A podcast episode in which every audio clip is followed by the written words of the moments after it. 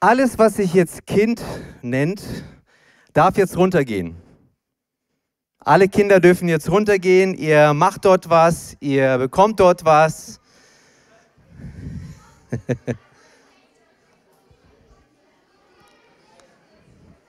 Viel Spaß. Und jetzt wird, während die Kinder runtergehen, wird jetzt was verteilt hier in, in diesem, in, bei uns. Und bitte nicht aktivieren. Bitte nicht aktivieren. Also, es geht jetzt rum. Wir brauchen das später.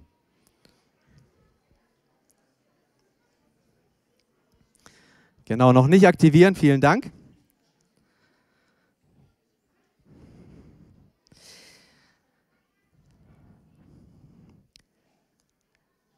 In Lukas 2 ab Vers 15 bis 16 heißt es, die Engel verließen die Hirten und kehrten in den Himmel zurück. Da sagten die Hirten zueinander, kommt, wir gehen nach Bethlehem, wir wollen sehen, was da geschehen ist und was der Herr uns mitgeteilt hat. Die Hirten liefen hin, so schnell sie konnten. Sie fanden Maria und Josef und das neugeborene Kind, das in der Futterkrippe lag. Der Titel meiner Weihnachtsbotschaft heute lautet, Jesus wartet auf dich. Jesus wartet auf dich. Die letzten zwei Wochen haben wir als Gemeinde hier eine Predigtreihe ge gehabt mit dem Titel Überraschung. Als ich bei der ersten Predigt fragte, wer Überraschungen mag, bekam ich prompt eine Antwort von irgendeiner Person, ich weiß nicht wer, die gesagt hat, nur gute. Und ich vermute, alle, äh, einigen anderen ging es genauso, zumindest ging es mir so, dass ich auch diesen Gedanken hatte, nur gute. Wisst ihr, wenn ich die Kinder fragen würde, ob sie Überraschungen mögen, wisst ihr, was sie antworten würden? Ja! Und dann würde wahrscheinlich jemand fragen, wo ist sie denn? Zeig uns die Überraschung. Ich bin kein Psychologe, ich bin kein Therapeut, ich bin kein ausgebildeter Seelsorger, ich bin ein ganz einfacher Pastor. Und als Pastor vermute ich, dass der Grund für diese zwei unterschiedlichen Reaktionen darin liegt, dass sich in den Kinderherzen der Vorrat an negativen Lebenserfahrungen noch nicht ganz so angehäuft hat wie bei uns.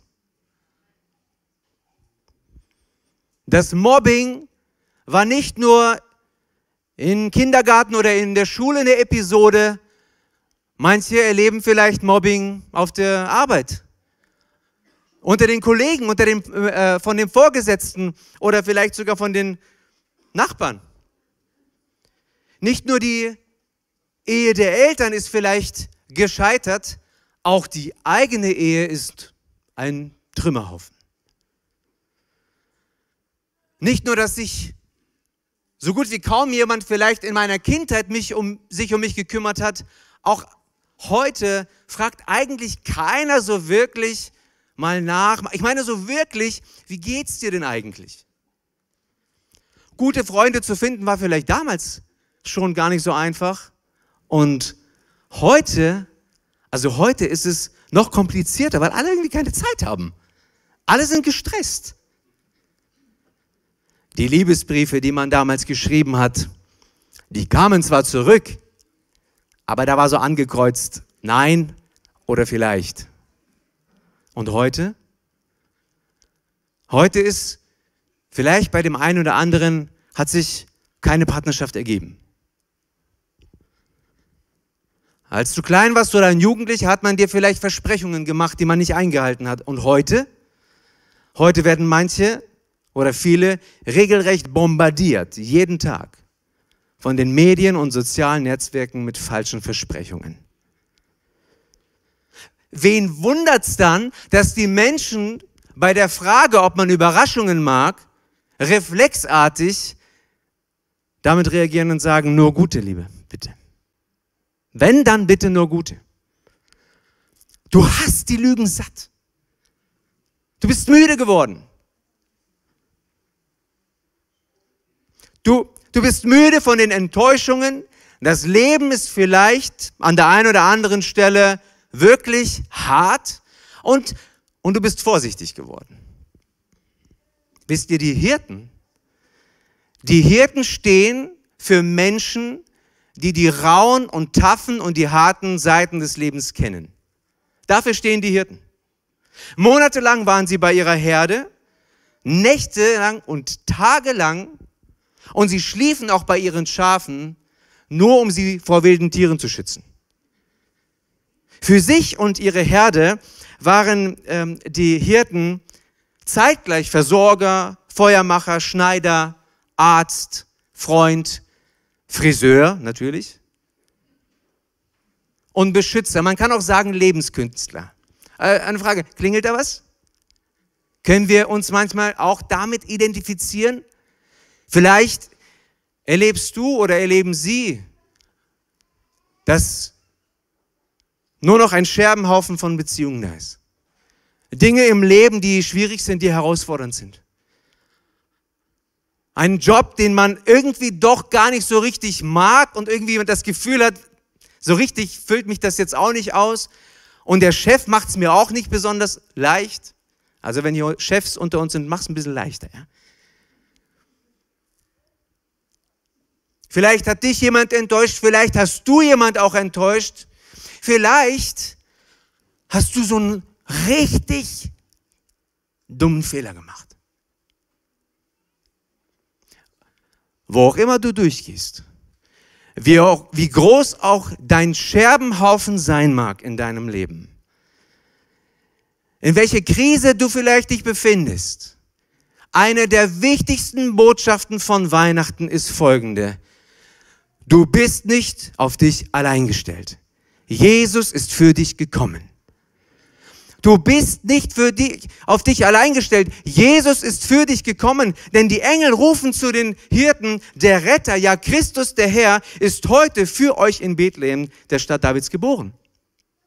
Sie sagten nicht nur ein Retter ist geboren, sie sagten, er ist für euch geboren. Jesus ist für dich und für mich geboren. Auf dieser Erde. Gott wurde Mensch. Gott wurde uns nah. Warum? Weil er uns demonstrieren wollte, du bist nicht auf dich allein gestellt das Chaos in dieser Welt, die Herausforderungen, die Probleme, deine Nöte, deine Sünden, die Dinge, die dich belasten. Du bist nicht auf dich allein gestellt. Es gibt Hilfe, es gibt Rettung. Jesus ist für dich auf diese Erde gekommen. Was muss passieren, dass Hirten ihre Schafe verlassen? Schafe, die sie Tag und Nacht beschützen und sie sie versorgen. Vielleicht haben manche sogar Spitznamen von denen gehabt. Schnuffi, Flecki oder Blöki. Ich habe keine Ahnung. Ja? Und ich glaube kaum, dass die Hirten von, für irgendeine Botschaft ihre Schafe verlassen würde, irgendeine spooky Botschaft.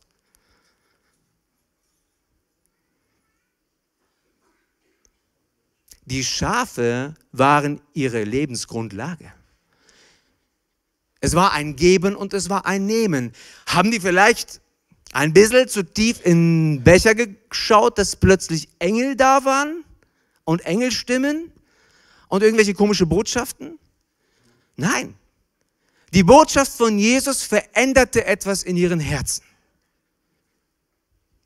Dieser Jesus war es ihnen wert, dass sie an Ort und Stelle alles verließen, um herauszufinden, was es mit diesem Jesus wirklich auf sich hat. Und das ist mein zweiter Gedanke für dich heute, heute Abend. Überzeuge dich selbst davon, ob Jesus wahr ist. In Vers 15 lesen wir, kommt, wir gehen nach Bethlehem. Wir wollen sehen, was da geschehen ist und was der Herr uns mitgeteilt hat. Als es vor ein paar Tagen geschneit hat, sagte ich meinen Kindern, draußen liegt Schnee. Ihr hättet die Augen von meinen Kindern sehen sollen. Was? Draußen ist Schnee? Sie liefen zum Fenster. Ich musste unsere Mali hochheben. Sie musste, musste sich davon überzeugen, ob Papa recht hat. Sie schaute raus und sagt, boah, Papa, du hast recht, es schneit, es ist alles weiß. Stell dir mal vor, ich hätte sie angeflunkert. Stell dir mal vor, das wäre ein Witz. Ich glaube, das Funkeln in den Augen hätte sich verändert und es wären nur noch traurige und enttäuschte Augen. Ich glaube, das ist ein Grund, warum viele Augen von vielen Menschen mit den Jahren immer trüber werden. Man ging falschen Versprechungen und Lügen auf den Leim. Man glaubte, mit der neuen Freundin oder mit dem neuen Freund ist man der glücklichste Mensch auf der Erde. Man dachte, die Gehaltserhöhung verändert alles. Man dachte, durch mehr Likes, mehr Klicks, mehr Follower fühlt man sich mehr geliebt. Pustekuchen. Die Botschaft von Jesus war so anders für die Hirten, dass sie an Ort und Stelle alles verließen. Sie wussten, sie mussten der Sache nachgehen. Sie mussten herausfinden, ob das stimmt, was sie über Jesus erzählt wird. Wenn das wirklich stimmt mit Jesus, dann ändert sich alles. Und sie sagte, kommt, lasst uns schauen und sehen, was es mit diesem Jesus auf sich hat. Ich weiß nicht, wie viel du über Jesus gehört hast. Ich weiß nicht, was du schon über Jesus gehört hast. Ich habe eine Bitte an dich. Finde selbst heraus, was es mit der Sache Jesus auf sich hat. Überzeug dich selber, komm und schau selbst, ob die Sache mit Jesus wirklich stimmt. Und das führt mich zum dritten Gedanken. Schieb Jesus nicht auf. Denn wir lesen in Vers 16, die Hirten liefen hin so schnell sie konnten. Und vielleicht hast du folgenden Gedanken. Ist die Sache mit Jesus vielleicht wahr? Ist da vielleicht was dran? Wenn du diesen Gedanken hast, wenn du denkst, Mensch, vielleicht ist die Weihnachtsgeschichte, vielleicht stimmt es ja doch, da möchte ich dir Folgendes sagen. Schieb diesen Gedanken nicht weg. Drück ihn nicht weg. Denn das sind die Momente, durch die Gott spricht. Ein Gedanken, jemanden zu ermutigen. Ein Gedanke, jemanden etwas zu spenden. Ein Gedanken, jemanden zu helfen. Ein Gedanken, jemanden den Vortritt zu lassen. All das sind Momente und Gedanken, die können von Gott sein. Ich sage können. Wisst ihr warum? Weil es manchmal Momente gibt, da ist es nicht deine Sache, jemandem zu helfen und deine Verantwortung, sondern von jemand anderem. Aber der Gedanke ist an Jesus etwas, ist an Jesus etwas dran. Der kommt von Gott. Und vielleicht spricht er gerade heute Abend zu dir. Ich möchte dich ermutigen, schieb diesen Gedanken nicht weg, schieb Jesus nicht weg, mach's wie die Hirten und komm so schnell zu Jesus, wie du kannst. Und das führt mich zum dritten, zum vierten und letzten Gedanken. Jesus wartet auf dich. In Vers 16 lesen wir, sie fanden Maria und Josef und das neugeborene Kind, das in der Futterkrippe lag. Das, was man den Hirten erzählt hat, das ist wahr. Und sie sahen es. Und der Retter der Welt, das, der Welt, das Kind, was für sie geboren wurde, was ihnen versprochen wurde, lag in dieser Krippe und wartete auf sie. Jesus wartete auf die Hirten. Jesus wartet auf dich. Jesus wartet auf dich. Hast du schon einmal auf jemanden gewartet, der nicht gekommen ist? Schon mal erlebt? Ich hatte mal einen Freund, der früher regelmäßig unsere Termine vergessen hat. Er ist immer noch mein Freund. Aber ich sag dir, es fühlt sich richtig mies an, wenn jemand den Termin vergisst. Und ich weiß nicht, wie alt du bist. 20 Jahre, 30 Jahre? Wir können ja so ein Spiel machen. Wer ist wie alt, ne? Nein. 40, 50, 60. Ich weiß nicht, wie alt du bist.